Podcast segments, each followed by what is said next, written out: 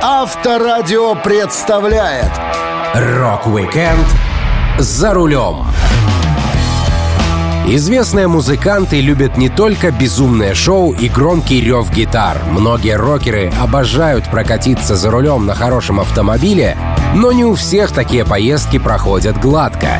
Я, Александр Лисовский, расскажу вам самые яркие автомобильные истории из жизни рок-музыкантов.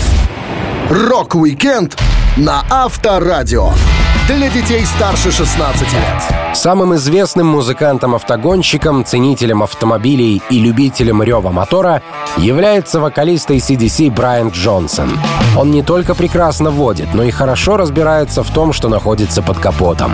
С детства Джонсон хотел стать водителем, он рассказывал. В 6 лет отец купил мне игрушечный руль. Я закрепил его на своей кровати и подложил четыре подушки. А потом дни напролет крутил эту баранку, издавая губами звук мотора. Больше всего на свете я хотел быть водителем автобуса. Когда я учился в школе, обычно смотрел в окно и видел, как мимо проезжают большие красные двухэтажные автобусы. Это выглядело так круто. Мне казалось, шофер — самый свободный человек на земле и может ехать, куда ему вздумается. Даже кепка, что постоянно носит на концертах Брайан Джонсон, досталась ему благодаря автомобилям. Конечно, не та самая, в которой он выступает сейчас, а лишь первый головной убор, ставший частью имиджа музыканта. Он вспоминал. «Я не представляю свою жизнь без автомобилей. Даже моя кепка связана с вождением. У меня всегда были длинные вьющиеся волосы, и пот постоянно заливал глаза. Как-то раз мой брат, водивший автомобиль Triumph Spitfire в специальной английской шоферской шапке, предложил мне свой головной убор. Я сказал, чувак, она выглядит чертовски глупо. Это водительская шляпа. А он мне, в ней ты, по крайней мере, сможешь видеть, что делаешь. Я надел ее и больше уже никогда не выступал без кепки. Автомобилем, на котором Брайан Джонсон учился водить, был старый Ford Popular 1959 года, что отец купил ему за 50 фунтов на 17-летие. Музыкант смеялся. Мы называли эту колымагу «Садись и попрошайничай». У него была трехступенчатая коробка передач и один стеклоочиститель. Когда вы поднимались в гору, если шел дождь, и вы включали вторую передачу, стеклоочистители двигались со скоростью улитки. Вы просто не могли ничего видеть из этой чертовой штуки. Бежевая цветовая схема не была тем, что называют «магнит для цыпочек». Но мне было все равно. Я ехал как король дороги. После многих лет езды на велосипеде я оказался за рулем собственной машины. Первое авто Джонсона оказалось довольно непредсказуемым и часто ломалось в самое неподходящее время. Как-то раз Брайану пришлось проехать задним ходом более 12 километров. Он говорил, «Моя девушка жила в Шелфилде, за рекой, в 9 милях от меня. После свидания в воскресенье вечером я пожелал ей добрых снов, и по пути домой моя тачка сломалась, так что могла ехать только задним ходом. Плюс ко всему в фарах были жалкие 6 вольт, и они почти ничего не освещали. Повезло, что тогда на дорогах было мало машин. На следующий день рано утром мне надо было идти на работу, а шея из-за езды с повернутой головой затекла так, что болела почти неделю.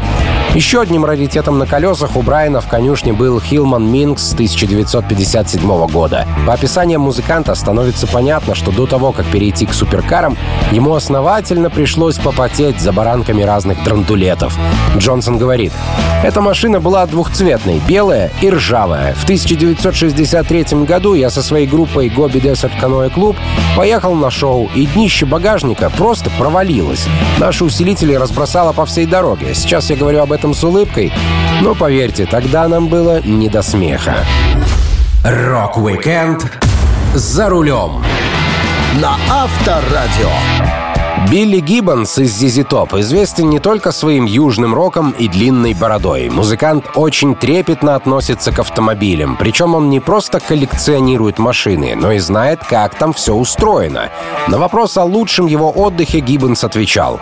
«Мне посчастливилось быть приглашенным в тайный мир мастера автомобилестроения Джимми Шайна, который действительно знает свое дело.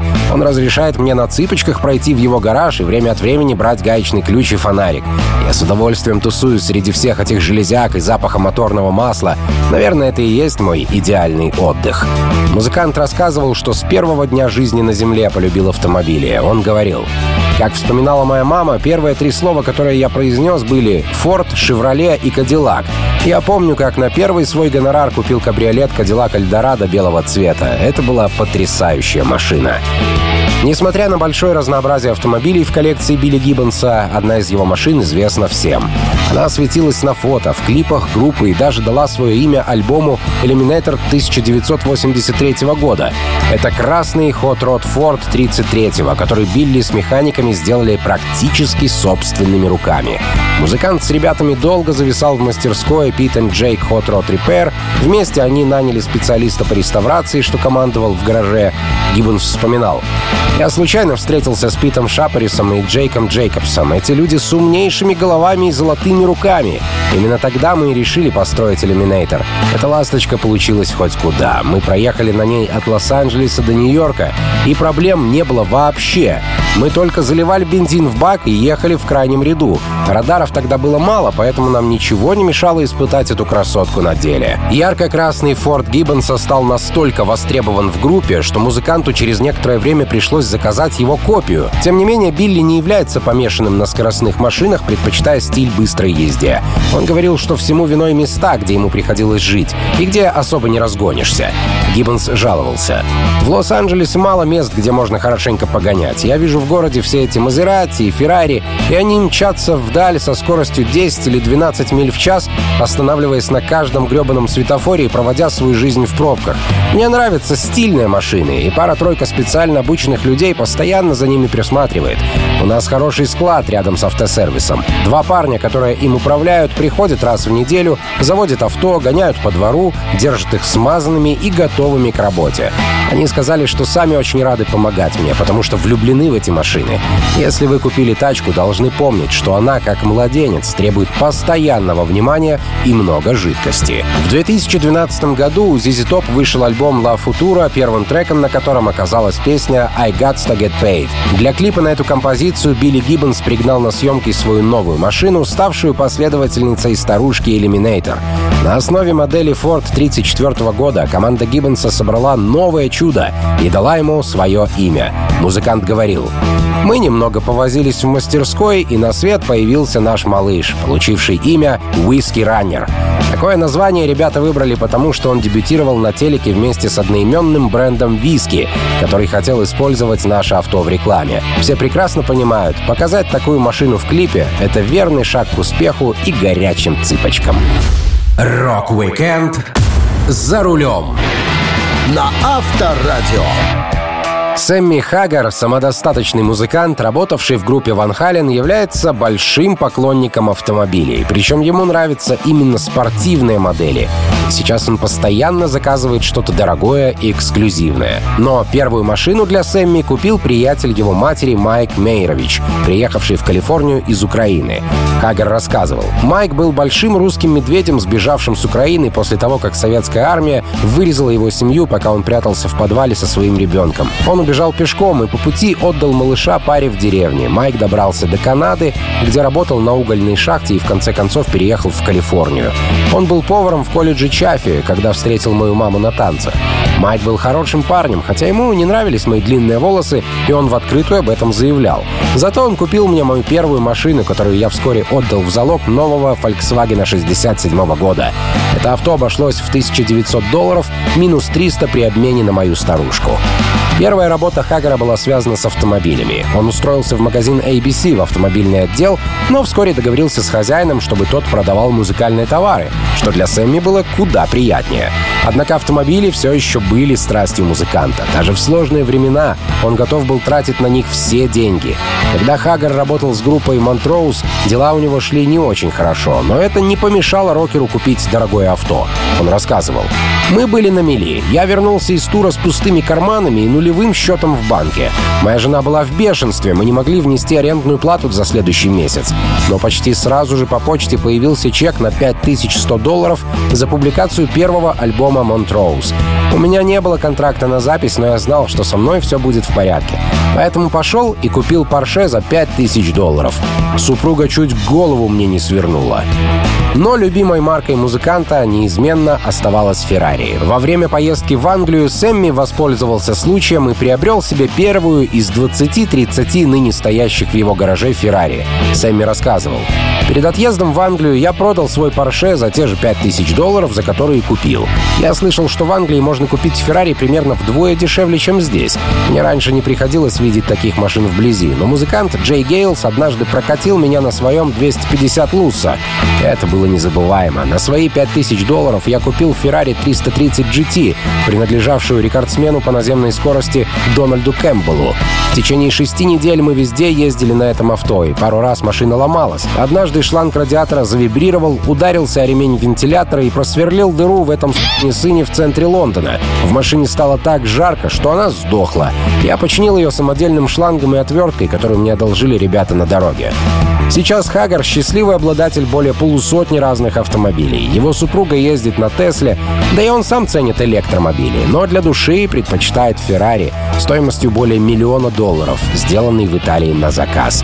На таких авто приятно ездить, но их очень сложно содержать. Хагар делится. Я не рискую испытывать на прочность свою новую кремовую красотку. Это не та машина, которую вы бы отвезли в местную автомастерскую и сказали «Эй, почини эту штуковину». Если что случится, мне придется отправить ее в Италию, и я не увижу автомобиль около года. Rock-Weekend за рулем на Авторадио. Гитарист из Rolling Stones очень любит автомобили и считает себя хорошим шофером. Но с ним часто случались опасные автомобильные происшествия, так что страховые компании в мастерстве водителя Кита Ричардса явно сомневаются. Одно из самых серьезных происшествий случилось с Китом в Марокко, когда они ехали ночью по серпантину. Музыкант вспоминал. «Мы арендовали Пежо и поехали в Маракеш через Атласские горы поздно ночью. Я сидел за рулем. Вдруг я увидел впереди на полмили растянулось что-то несусветное. Я сбавляю ход, выворачиваю по дуге, и передо мной гигантский грузовик с двумя фланговыми мотоциклистами. Одного из них я даже чиркнул и едва разошелся боками с этой штукой на колесах. Пока мы проезжали мимо, увидели огромный снаряд, ракету верхом на грузовике. Мы вписались в поворот, и я вырулил по самой кромке. Одно колесо даже крутилось над пропастью. Я еле сумел всех спасти. Какого хуя вся эта компания разъездилась посередине дороги? И несколько секунд спустя — бубух! Их машина навернулась. Мы слышим мощный звук удара и взрыв. Кит рванул с места происшествия, что было духу. Он имел хороший опыт вождения и часто отправлялся в дорогу ночью. Музыкант помчался прочь, а уже на следующий день включил новости, чтобы посмотреть, не скажут ли там что-либо о его ночных приключениях. Как ни странно, в газетах и по телеку не было ни слова о ночном ДТП. Зная о печальном водительском опыте папы, сын Кита Марон специально не пошел сдавать на права. В первую аварию с отцом он попал еще за два месяца до своего рождения. Кит говорил, «Я ехал со своей дорогой Анитой, которая была на восьмом месяце беременности. На повороте в машине вдруг все перестало работать и зажегся сигнал неисправности. Тачку просто возила по траве, а потом кувыркнула. Это был кабриолет, и при падении трехтонную дуру держало одно лишь ветровое стекло и стойки, на которых натягивается брезент. Чудо, что ничего не подломилось. Я только потом выяснил, почему. Эту машину построили в 47-м с применением деталей из броневой стали немецких танков. По сути, я ездил на танке с брезентовой крышей. После трех кувырков «Мерседес» громыхнул колесами вниз и уперся в изгородь. Так что мой сын Марлон побывал в своей первой аварии за два месяца до того, как родился.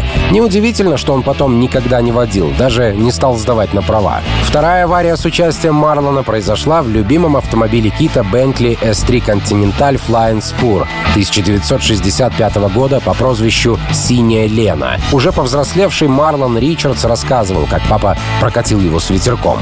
Как-то раз папа задремал и впилился в дерево. В машине нас сидело семеро, но никто серьезно не пострадал, потому что мы ехали в Бентли. Тачке, кстати, досталось как следует. Еще лет пять или шесть назад там можно было увидеть кровавый отпечаток моей руки на заднем сиденье. А на приборной доске была вмятина в месте, где я херся носом. Я почти гордился, что это от меня, такая большая вмятина, но потом расстроился, когда машину отремонтировали. В оправдание Кита можно сказать лишь то, что его Бентли был громоздким, асимметричным и сложно управляемым агрегатом. Тем не менее, синяя Лена оказалась абсолютно безопасной. Кит выбирал прочные, солидные автомобили, и, судя по его историям, делал это не напрасно. Rock-Weekend за рулем на Авторадио. Вокалист Red Hot Chili Peppers Энтони Кидис всегда был непослушным учеником и опасным для дорожного движения водителем, хотя стаж вождения автомобиля у него капал еще со времен средней школы. Получив аттестат, парень стал обладателем автомобиля, что он успешно довел до некатабельного состояния. Кидис вспоминал. «Раньше я ездил на Капри, которую Стив и моя мама Пегги подарили мне на окончание средней школы. Она никогда не обслуживалась, поэтому за один год у нее стали нулевые тормоза. Я по обыкновению врезался в ограждение, когда хотел остановиться. Однажды утром машина просто встала, и когда я проверил масло, то понял, что его не было вовсе. Весь двигатель превратился в камень, поэтому я попрощался со своей машиной поблагодарил ее за пару лет преданной службы без аварий и оставил прямо на улице. Я взял номер журнала The Recycler и нашел красивую T-Bird 62 года за 600 долларов. Она была просто огромной и достаточно скоро стала для меня передвижной спальней. В своем новом автомобиле, припаркованном на лужайке у приятеля, Кидис часто ночевал, когда находился в бедственном положении. При хорошей погоде спать можно было прямо на поляне, возле железного коня. Несмотря на то, что Энтони старался обходиться без помощи родителей, он время от времени подкидывал проблем на мамину голову. Так Кедис уснул за рулем маминой машины и попал в серьезную передрягу. Он говорил, я вдавил педаль в пол фургона Субару моей мамы и помчался со скоростью 140 км в час. Я реально устал и начал засыпать, периодически просыпаясь от того, что голова падала на руль. Я хотел закрыть глаза всего на секунду и отрубился. Машина выехала на встречную полосу, скатилась в кювет. Я тут же очнулся и увидел огромную стену деревьев передо мной. Деревья? Какого хрена? Бум! И машину сплющило о ствол вяза, и двигатель уже был рядом со мной на сиденье водителя, а руль сломался и уперся мне в лицо. Энтони очень повезло, что неподалеку оказалась машина реанимации. Люди вызвали пожарных, они вытащили музыканта из Субару, а медики сразу начали диагностику. Кидис рассказывал. Парамедики кружили вокруг меня, спрашивая, кто был президентом страны. Я отвечал на все вопросы отлично, хотя и не понимал, почему они проверяли меня на предмет повреждения мозга. Я не осознавал, что вся моя голова раскололась, и я напоминал тарелку спагетти с фрикадельками. Во время восстановления после этого происшествия для концертов Энтони купили специальную маску, поскольку его лицо выглядело не самым приятным образом. К счастью, со временем все зажило, но музыкант не переставал рисковать своим здоровьем и жизнью. Сейчас в конюшне Кидиса есть пара старых и новых авто, но одна из моделей — это микс прошлого с современным. Сложно представить, но певец владеет электромобилем Chevrolet Camaro 67 года выпуска. Все дело в том, что он принимал участие в одном телешоу, где его старое авто переделали под электромобиль. Причем прямо у музыканта в гараже, где он сам принимал активное участие в работах. Кидис делился. Для этого шоу я выбрал Camaro 67-го. Эта машина стояла у меня более 15 лет, и она была моим фаворитом. Считайте, первый автомобиль, который я купил на деньги, заработанные музыкой, так что он имеет для меня большую ностальгическую ценность. А теперь красавчик засветился на телеке, да еще и получил новую жизнь. Rock-Weekend за рулем на Авторадио. Барабанщик Pink Floyd Ник Мейсон единственный участник группы, игравший в ней с самого начала. Но его уникальность не только в этом. Помимо музыки, Ник увлекался полетами, получил лицензию пилота, однако наибольшую страсть в жизни испытывает к автомобилям. Это у него от папы, музыкант вспоминал. Мой отец часто участвовал в гонках. Он привел меня в Гудвуд, это трасса на побережье юга Англии, и мы проводили много времени, работая вместе над его автомобилем. У папы был Бентли объемом 4,5 литра. Мы добирались до Сильверстоуна, снимали все, что могли. Запасные шины, фары, чтобы машина была легче. Потом ставили аэродинамические краны, и он участвовал в гонках. А после все вешали обратно и ехали домой. Отец никогда не настаивал на том, чтобы Ник сам стал гонщиком. Это было опасное занятие, и не каждый мог бы смотреть на то, как его ребенок рискует жизнью. Но интерес к автомобилям сам привел барабанщика на гоночную трассу. Он рассказывал. Как-то раз в 79-м меня просто спросили, не хочу ли я поучаствовать в Лемане. Я не был уверен, что готов к этому, но согласился. Мы заняли второе место в классе и выиграли индекс производительности, хотя моя карьера в Лимане после этого пошла под откос. Вообще, я начал соревноваться как любитель довольно поздно, лет в 30, но у меня нет ощущения упущенной карьеры. Для серьезных гонок потребовался бы талант, которого у меня, к сожалению, не наблюдалось. Соревнования, в которых Мейсон участвовал до Лимана, были не такими серьезными и опасными. Но музыкант хорошо помнит многие тренировки, особенно свой первый личный рекорд скорости. И осознание того, что этот рекорд был тут же побит другим участникам. Он говорил, «Я проходил небольшие тестовые гонки на двухлитровой лоле, и никогда мне не доводилось развивать таких скоростей, как на пятимильной прямой Мульсона. Это было восхитительно. Мчишься со скоростью порядка 200 миль в час, думаешь, что ты покоритель мира, а затем тебя спокойно обходит Порше, который двигает на 40 миль быстрее. Лола шла безупречно, и единственным опасным случаем был момент, когда я слишком сильно высунулся над ветровым стеклом. Мой шлем попал в воздушный поток, и на секунду мне показалось, что голова сейчас слетит с плеч. К счастью, единственным последствием оказалась боль в шее на протяжении всей последующей недели. Мы не только сумели финишировать, что само по себе уже являлось достижением, но также добились второго места в квалификации. В личной коллекции автомобилей Ника Мейсона много гоночных моделей. Он досконально знает каждое авто и покупает такие машины, которые, по его словам, может купить только безумец.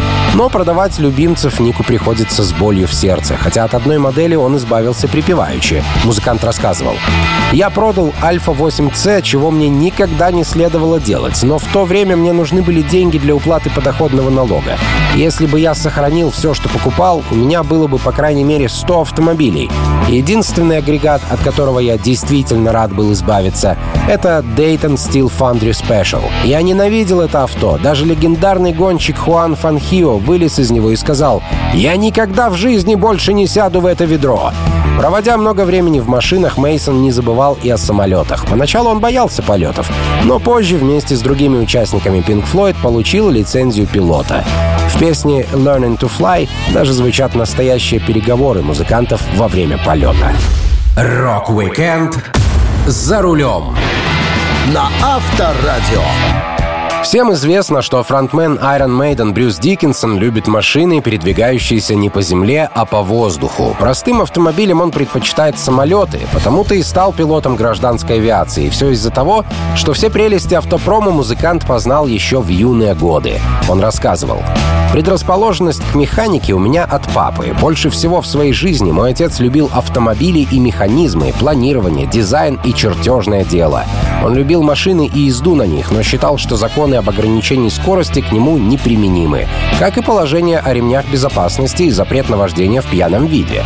Потеряв водительские права, он завербовался в армию. Добровольцам платили больше, чем призывникам. А кто именно будет водить их джипы, военных, казалось, не очень заботило. Права ему тотчас же восстановили, выдав водительскую лицензию армейского образца. Отец Диккенсона занимался автомобилями и всем, что с этим связано. Ремонт, прокат, продажа и так далее. Юный Брюс постоянно помогал папе, поэтому рев мотора и запах масла впитал, как говорится, с молоком матери. Музыкант рассказывал. Папа купил обанкротившуюся автозаправочную станцию. Это было крупное предприятие, старый трамвайный гараж с четырьмя древними бензонасосами, без навеса, а также мастерские, где было полно горелого масла и грязи, налипших на кирпичи 50-летней давности. На первый план в нашей жизни выдвинулось автомобильное дело. Я должен был расходовать все топливо, лавируя между обрушивающимися строительными лесами, а также полировать машины и чистить колеса проволочной мочалкой. В зимнее время я занимался этим до тех пор, пока мои пальцы не становились синими от холода. Я мыл лобовые стекла, проверял накачанные ли шины и наблюдал за тем, как увеличивается количество проходящих через наши предприятия автомобилей и растут продажи. Брюс Диккенсон учился в школе, где приходилось жить отдельно от родителей. Музыканта с малых лет приучали к самостоятельности. Но еще до того, как начать отдельную от мамы с папой юношескую жизнь, музыкант освоил автоспорт. Он вспоминал. У моего товарища по школе Тима и его старшего брата Ника был очень увлеченный отец. Он ездил на огромном Кадиллаке, а также имел трейлер, в котором базировалась гоночная команда для его сыновей. Гоночные карты имели клапаны на 100 кубов и были очень быстрыми. До этого я даже не крутил руль, но когда мне предложили прокатиться, я просто сел на сиденье, вдавил педаль и понесся по направлению к первому повороту. Я крутанул руль, развернулся на 360 градусов и заглушил двигатель. Я делал это почти на каждом повороте трассы, прежде чем вернуться к трейлеру. А вслед за мной тащились, обливаясь потом, два брата из последних сил, пытаясь меня настигнуть. Поняв, что водить автомобиль слишком просто, Диккенсон переключился на самолеты. Но даже в зрелые годы музыкант не забывает старые навыки. Презентуя свою автобиографию в Бразилии, Брюс увидел Porsche 911 GT3 Cup, украшенный в стиле Iron Maiden, с изображением маскота группы Эдди и названием альбома The Number of the Beast. Музыкант попросил прокатиться на авто и более получаса, что бешеный, гонял по трассе как профессионал. Правда, заезд был вне соревнований, но Диккенсон в очередной раз доказал, что с автомобилем он все еще на «ты». Rock-Weekend за рулем на Авторадио. Барабанщик The Who Кит Мун крушил не только свою ударную установку на сцене, он с завидной частотой уничтожал различные по стоимости и комплектации автомобили. На вопрос журналистов о его проблемах с машинами Мун лишь посмеялся и вспомнил несколько забавных историй. Он говорил, как-то раз я ехал с дороги на AC Cobra на скорости в 110 км в час. Мы с ребятами пролетали над каналом и приземлились примерно в трех метрах от водоема. Это был не гарантийный случай. Механики казались очень недовольны, когда я закатил обломки в их гараж. Они сделали всего 98 штук таких тачек и просто взбесились, узнав, что одну из них я угробил. А еще у меня был Крайслер 36 -го года выпуска, и я все никак не мог его завести. Я попытался подтолкнуть тачку своим Ягуаром X-Type, но он был слишком низкий и мог практически проскользнуть под Крайслером. Тогда я сел за Роллс, но не учел, что в Крайслере никого нет и никто не сможет управлять автомобилем, когда тот покатится. Поэтому тачка слетела прямо в пруд с рыбками на лужайке перед домом. Китмун не жалел ни свои автомобили, ни чужие. Во время вечеринки в честь дня рождения он пытался угнать припаркованный Линкольн и, проехав пару метров, упал вместе с автомобилем в бассейн прямо на глазах гостей и полиции, от которой хотел укатить на машине. Мун вспоминал. Мы громко бесились, и управляющий вызвал копов. К тому времени, когда я вошел шериф, я уже стоял в одних трусах. Я выбежал, прыгнул в первую попавшуюся машину, новенький Линкольн Континенталь. Он был припаркован на небольшом холме, и когда я снял ручник, он начал катиться и врезался прямо в ограждение бассейна. Упал в воду и стал тонуть. Я сидел в шестиместном автомобиле на дне. Вода хлынула внутрь, проникала через чертовое отверстие педалей в половице, брызгала через окна. Я подумал, окей, я не могу открыть двери, пока давление внутри не станет таким же, как снаружи. Удивительно, как я вспомнил эти вещи из физики. И вот я жду, пока вода наполнит тачку, думаю о своем положении, а полиция смотрит сверху и ждет. Потом я набираю воздуха, распахиваю дверь и поднимаюсь наверх. Я полагал, что копы будут сильно впечатлены и не заметят утонувший Линкольн. Но нет. Муну пришлось заплатить кучу денег за порчу чужого автомобиля, но когда ему испортили его собственное дорогое авто, он просто посмеялся и сказал, что это всего лишь куча железа. Эту кучу называли Ferrari Dino 246 GT 72 года. Механик Кита Муна Питер Дугал Батлер рассказывал. «Мне нравилось водить эту тачку. Дина продавались 6 лет, и всего было сделано около 3900 экземпляров. У нас с Муном Дина пробыл всего лишь 4 недели. А потом мне позвонил Кит и говорит, «Дугал, ты не поверишь». А я ему, «Не поверю во что?» А он, «Наш Феррари, он в хлам». Я тусовался в баре, а снаружи была пара байкеров. Милые ребята, и они попросили ключи, чтобы прокатиться на Дина. Я дал им тачку, но, к сожалению, они не заметили знака дорожных работ и съехали на машине прямо в чертову канаву. Я кипел от возмущения, но Кит лишь добавил, «Это всего лишь деньги, кого они волнуют?» Так Мун расстался со своим очередным автомобилем. Все знали Кита как особо неудачливого водителя. Когда он ехал на гоночном AC-428 Фруа, что ранее принадлежал барабанщику Led Zeppelin Джону Боннему, автомобиль заглох прямо на железнодорожном переезде и остановил пригородные поезда на полтора часа. А когда Кит в очередной раз съехал в кювет, первым человеком, оказавшимся рядом, был полицейский на велосипеде. Он сказал «Привет, Кит, я издалека понял, что это ты. Никто так часто не попадает в такие истории. Rock-Weekend за рулем. На Авторадио.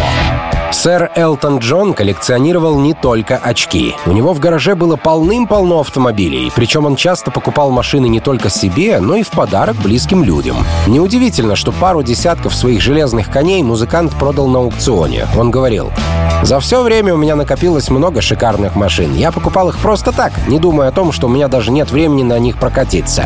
У некоторых был пробег всего по паре тысяч километров. Мне жалко, что такие тачки пылятся в гараже. Ведь они могут приносить радость людям.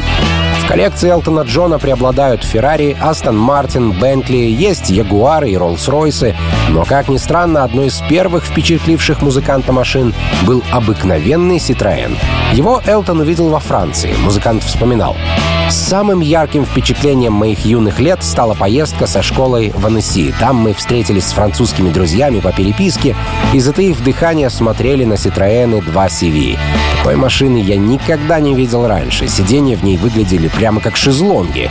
Такие автомобили были для меня недосягаемы. Несмотря на детские мечты о Citroёне, первым автомобилем Элтона Джона, купленным за деньги, заработанные музыкой, оказался Астон Мартин. До этого музыкант пользовался Фордом, но как только его продажи пошли в гору, нужно было найти что-то соответствующее статусу. Он говорил, «Мы поменяли мой Ford Escort на Aston Martin. Это была моя первая по-настоящему экстравагантная покупка и первый знак того, что как музыкант я неплохо зарабатываю. Машину мы купили у Мориса Гиба из группы Gees. Типичный автомобиль поп-звезды, роскошный фиолетовый DB6, совершенно непрактичный, в чем мы убедились, покатавшись на нем пару недель после покупки. Неудобства Астона Мартина всплыли, когда автомобиль поехал в аэропорт встречать участников группы Marta and the Vandellas. Внешний вид машины был шикарен, на улице все поворачивали голову вслед этому авто. Но салон оказался совсем не для звезд. Элтон говорил. Марта и две ее певицы сперва впечатлились, но потом осознали, что им придется залезать на заднее сиденье. Дизайнеры явно уделили больше времени и сил красоте линий и силуэту авто, чем удобству пассажиров. Но каким-то образом они туда втиснулись. Возможно, девчонки прошли специальные уроки гибкости. Мы ехали обратно по трассе А40, я сидел за рулем и смотрел в зеркало заднего вида. Три человека теснились на сиденье, как пассажиры токийского метро в час пик.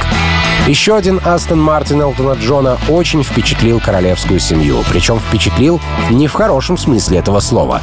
Музыкант владел футбольным клубом Уотфорд и перекрасил авто в цвет команды. Он вспоминал. Мой новый Астон Мартин был желто-черный с красными полосками. И когда мы однажды беседовали с принцем Филиппом о погоде, он неожиданно поменял тему. Вы ведь э, живете неподалеку от Виндзорского дворца? Не видели там идиота, который ездит на уродливом автомобиле ярко-желтом с дикой полоской? Не знаете, кто это? Э, знаю, ваше высочество, это я. Неужели? Скорее избавьтесь от этой машины. Несмотря на большой гараж, Элтон Джон сам не часто садится за руль, предпочитая заниматься в пути своими делами, пока его необычные автомобили ведет по дорогам личный шофер музыканта.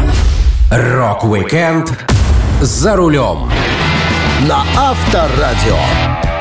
Еще до того, как Ринго Старр стал барабанщиком The Beatles, и даже до того, как музыкант получил водительское удостоверение, он вовсю разъезжал на автомобилях и получал бесценный опыт вождения. Свое первое авто Ринго купил довольно рано, причем заработал на машину игрой на барабанах. Он вспоминал.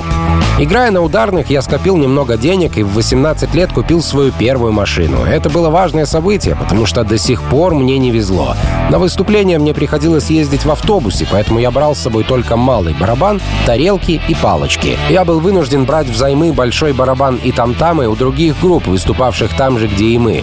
Иногда мне отказывали, а бывало я привозил всю свою аппаратуру, друзья помогали мне установить ее перед выступлением, а потом все просто разбегались, и я оставался со своими барабанами один.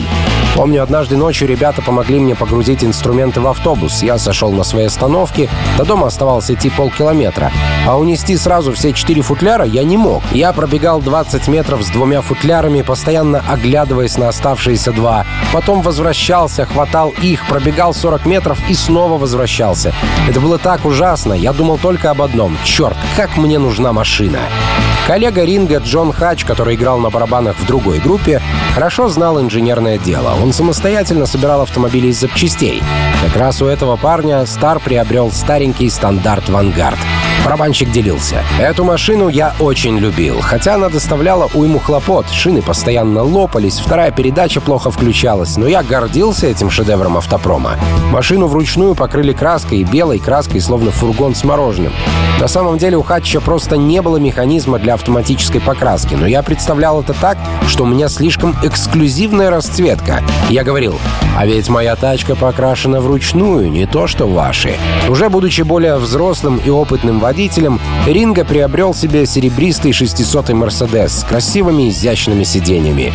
Он нанимал шофера, но чувствовал себя спокойнее, если вел машину самостоятельно. Иногда поездка была для музыканта лечебной терапией. Он говорил, если у меня хреновое настроение, я сажусь в машину и еду в ночь. Таким образом, я ухожу от себя самого. Получив водительское удостоверение 8 октября 1964 года, когда Стар тайно выскользнул из студии на Эбби Роуд и сдал экзамен на права, он стал ездить за рулем очень часто. Однажды это даже привело к большой аварии, когда барабанщик и его подруга Барбара Бах ехали на вечеринку в Суррее 19 мая 1980 года. Из-за выскочившего навстречу грузовика Ринга резко дернул руль, и его «Мерседес» перевернулся на скорости почти в 100 км в час, врезавшись в фонарные столбы. Ринга выбрался из машины и вытащил оттуда Барбару, а потом, рискуя жизнью, вернулся в «Мерседес» снова за пачкой сигарет. Он вспоминал. «Мы побывали в аварии, это круто, но не только потому, что я и Барбара остались живы, а еще и потому, что этот случай нас сильно сблизил. Я подумал, что если мы смогли пережить такое, мы сможем пережить что угодно, и предложил Барбаре пожениться. Через пару месяцев я купил такую же машину, поскольку это была действительно классная модель. Разбитый «Мерседес» Ринго установил на постаменте в своем загородном имении Титтенхёрст Парк, а из осколков лобового стекла заказал две броши в форме сердца для него и Барбары, чтобы помнить о том, что любовь — спасительная сила. Rock-Weekend за рулем на Авторадио.